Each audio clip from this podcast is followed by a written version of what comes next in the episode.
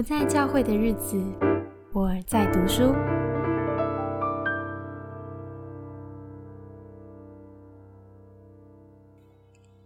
今天我们要谈的书是《人格素描灵修学》，以末观打破偏执。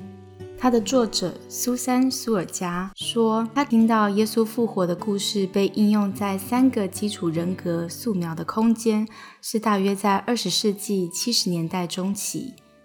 那是他在灵性领导研究所工作的时候。当时，这三个故事已经被接纳为口述传统的一部分。三个人物分别是抹大拉、多马和彼得所体现的基本性格。而这样的口述传统，作为信徒的延伸近思。抹大拉玛利亚的出处在约翰福音二十章一到十八节，多马的故事出自约翰福音二十章十九到二十节，彼得故事是约翰福音二十一章十五到二十三节。抹大拉的故事在一星期的第一天大清早开始，那时太阳还未升起。耶稣的身体已经被人从石架上取下来，放进坟墓。他们赶不及在安息日那天日落前，好好为他抹上膏油和安排埋葬事宜。但是摩大拉没有忘记这爱的服饰，他等候那规定的时间，也就是律法容许的时刻。他打算立即离开家，为耶稣埋葬而清洗与抹油。摩大拉前一天是怎么度过的呢？我们只能想象，他失去了最亲密的朋友。这位朋友曾经让他找到生命的意义。过去，他是用尽了方法满足他人的期望，但耶稣与他同行，给他自尊与自我价值。这是他以前不晓得的。现在耶稣死了，留下他孤单一人。他很困惑，想知道失去了这份爱，对他将来还有什么意义？摩大拉怎么样表达着空虚和孤单的感受呢？他的反应是典型的，他开始做那些他认为自己必须做的事。他也担心触犯全年最重要的安息日，所以无论如何，他确实遵守了律法，抑制了那想要对耶稣表达爱的行为。到了律法容许的时间，他立即出发往坟墓去。他有所计划。他知道怎么样照顾和服侍耶稣，好处理自己的哀伤。他准备在照顾的过程中度过这安静的时间，哀悼流逝的生命。这完全是心中心二三四的特性。无论感受多深，这型的人很少静止不动。他们的感受会转变成极度的焦虑，令他们不断的活动。他们认为照顾、关怀、服务是表达爱最好的方式，尤其当他们怀疑其他人丰富的感情不是真心的时候，他们会了解和分析自己的感受，然后将这些感受化为具体的行动。事实上，他们是自己情绪生活的观察者，而非参与者。他们很少会受情感控制，沉浸在当中。他们的精神功能主要用来反省，帮助他们处理自己的经验，回顾他们过去发生了什么事，而他们站在评估的位置，决定他们感受过什么，再计划怎么回应。摩达拉已经为自己清早的探访坟墓写下剧本，他打算找人移开门口的石块，进去清洗遗体和抹油，再以裹尸布包好。可是生命为他提供的真实经验。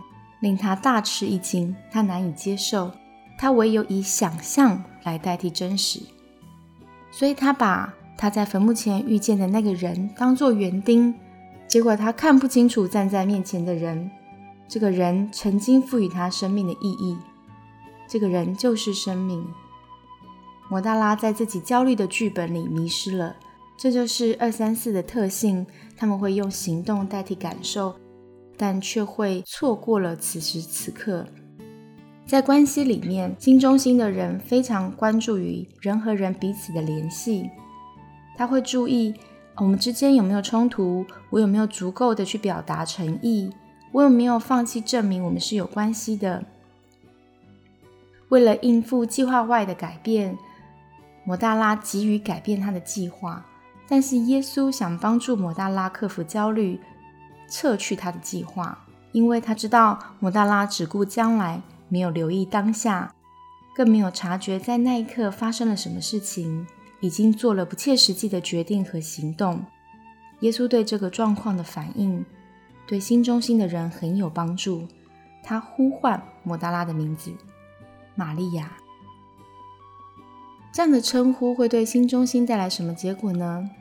当他们好像暂时忘记自己的存在，把全副的注意力都放在外在的世界，透过名字的呼唤，可以帮助他们回到自己的内在。当他们回到内在，就打破了那些迫使他们抉择和行动的推动力和焦虑。他们能停下来。提醒自己跟着看见他人，而不是环境中一大堆要做的事情。这就是摩大拉身上发生的事。耶稣唤醒了他，让他看见自己。他也认出了耶稣的声音，认出此时此地站在面前的人就是他最爱的夫子。摩大拉可能会兴奋地抓紧耶稣，或是俯伏在地捉住他的脚。无论他做什么。他的第一反应可能试图确保他和耶稣的联系。现在他只知道要重新建立联系。不过耶稣呼唤他进入另外一个层次。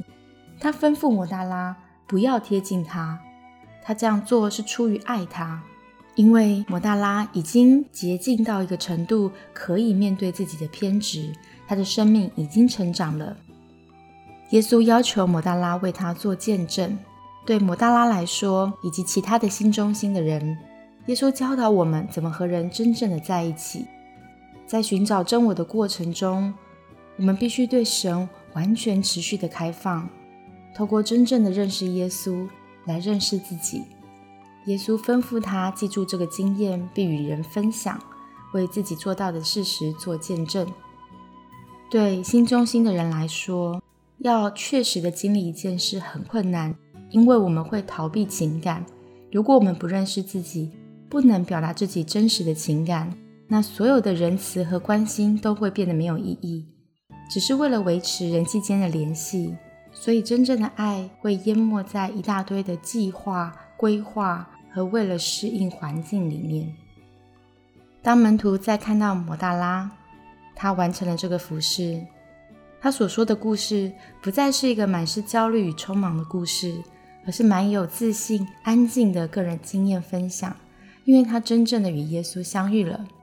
这也是摩大拉在早期基督徒社群的使命，也是新中心在他们所处团体的使命。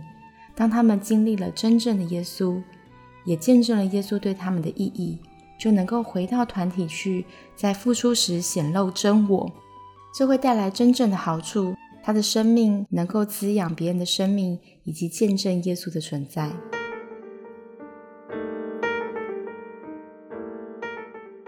接下来，我们就要谈一谈二三四心中心的人，当他们想要迈向灵性的整全，可以朝什么样方向努力？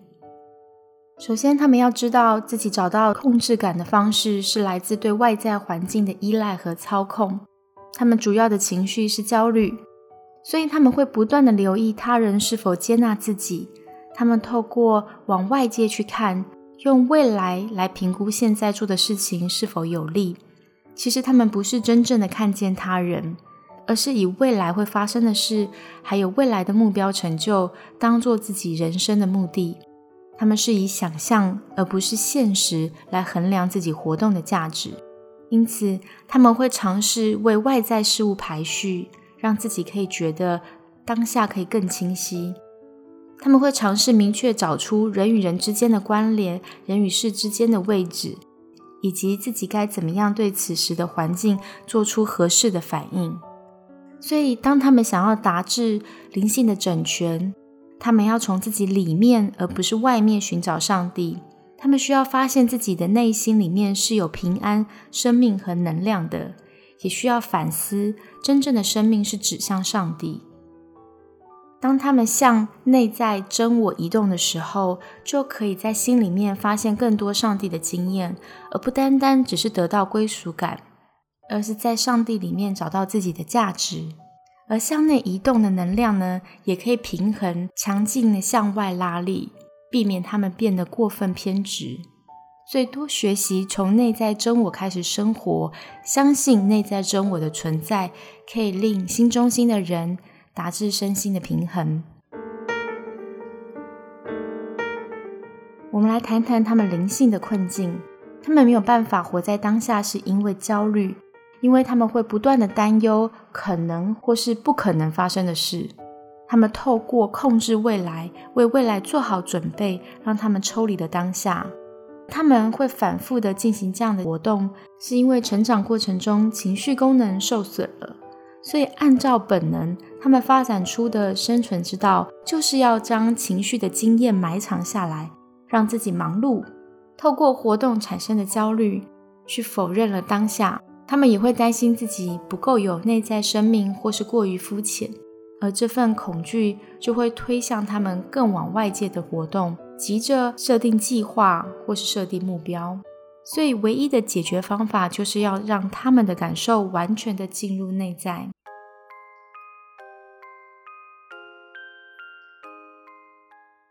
在他们人生第二阶段的任务。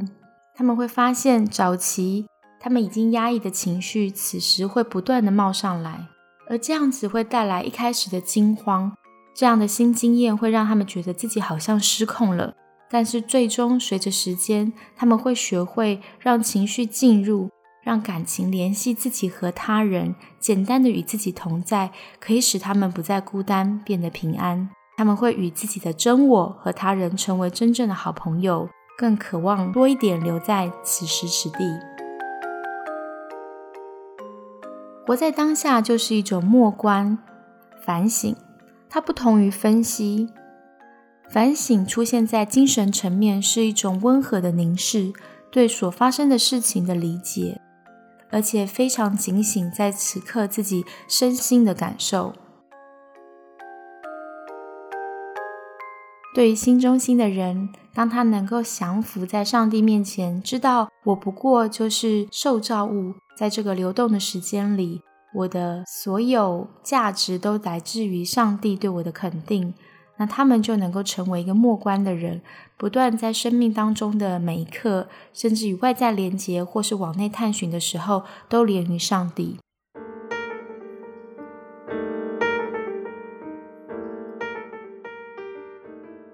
以下有一些具体的建议：心中心的人，他们的灵性情况是水平线的，他们不倾向仰望天堂来寻找神圣上主，他们只要改变自己和他人的心，来寻找真正的生命和灵性。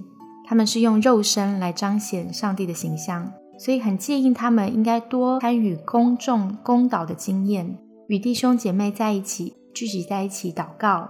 当然，一起祷告的时候，他们很容易心思飘忽，去想到未来的事或是自己的计划。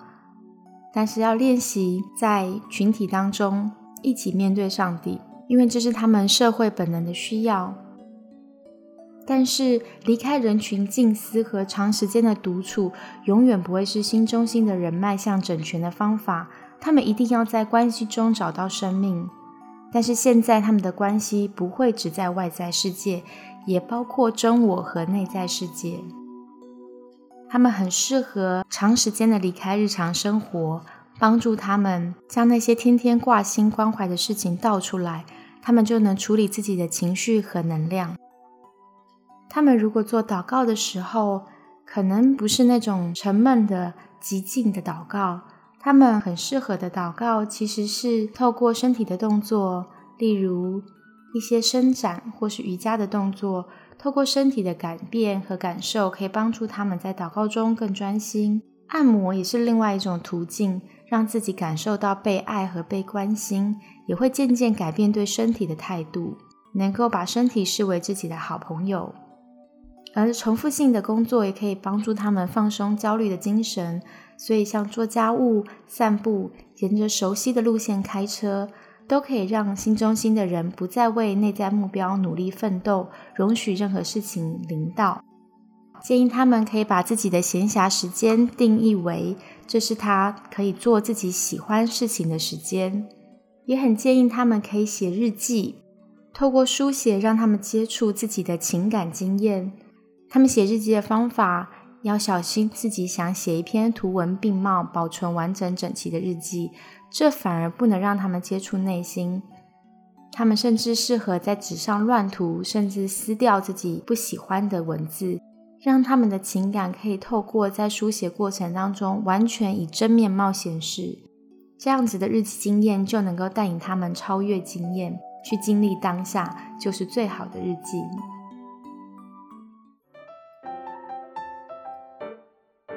愿这样的分享对你、对我都有帮助。